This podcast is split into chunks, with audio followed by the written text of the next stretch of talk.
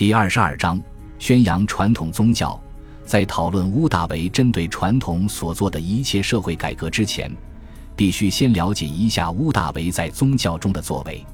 因为价值观本身是基于大家的道德标准，而古典时期的道德标准往往要追溯到宗教中古老神明给人所树立的形象。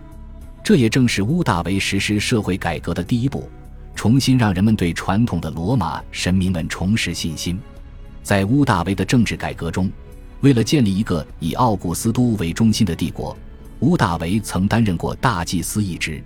在职期间，乌大维曾要求让罗马士兵对他宣誓效忠，进而达到巩固军心的效果。而这些宣誓效忠乌大维的在职士兵，退伍后则仍然保留了向皇帝宣誓的这一传统，进而将这一宣誓仪式扩散至罗马帝国的每一个角落，让奥古斯都的头衔在人们心中扎根。但乌大维在担任大祭司一职期间的所作所为，却不只是这样而已。之前讨论这一话题时，侧重点为乌大维的政治改革，故此并未深入探讨乌大维为了恢复罗马传统的宗教文化所做出的一系列举动。乌大维在任期间，罗马帝国内许多传统的神庙已经因连年的战火而荒废，许多地区甚至已经没有一个可以去献祭的神庙。由于多年的共和国内战，许多罗马人也对传统的罗马古神朱庇特、朱诺、密涅瓦等失去了信心。与此同时，许多不归属于罗马古神体系的埃及神明与东方神明也开始进入罗马人的视线，如埃及的伊西斯女神、小亚细亚的女神西布利、具有帕加马王国特色的酒神狄俄尼索斯等。这些本不属于罗马传统神明体系中的诸神，也开始在民间拥有大量的簇拥者。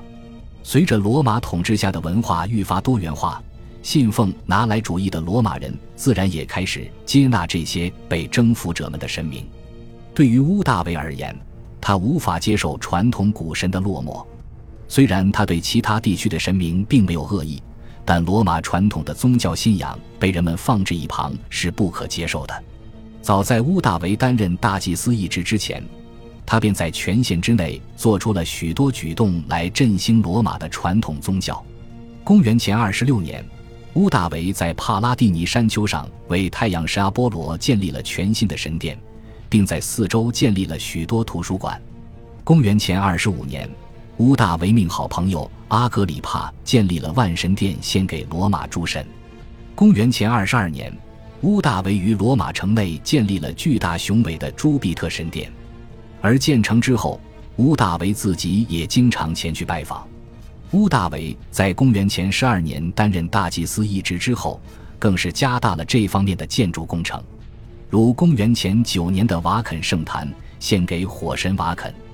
公元前七年的康科迪亚女神神庙献给和谐女神康科迪亚。乌大维当权期间。以他的名义重建和改建的罗马神殿数不胜数。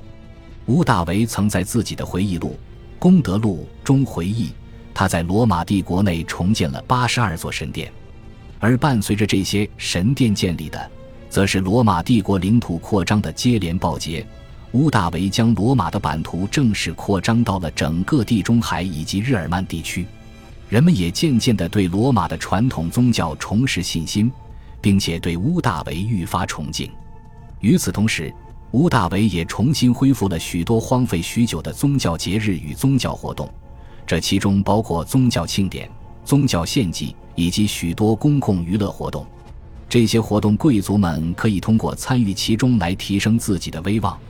平民们也可以在四周凑凑热闹，时不时还可以蹭吃蹭喝。一时间，在罗马，乌大维的声望被推向了顶峰。也为罗马人重新珍惜传统礼仪习俗打下基础。感谢您的收听，喜欢别忘了订阅加关注，主页有更多精彩内容。